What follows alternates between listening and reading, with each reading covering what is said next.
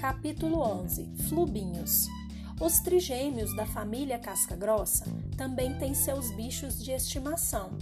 Certa vez houve uma grande confusão entre os bichinhos.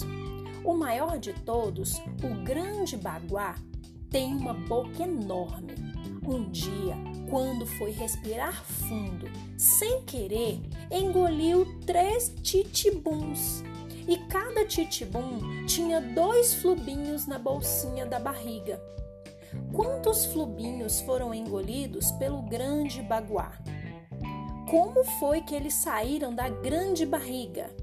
E que gosto tem os flubinhos?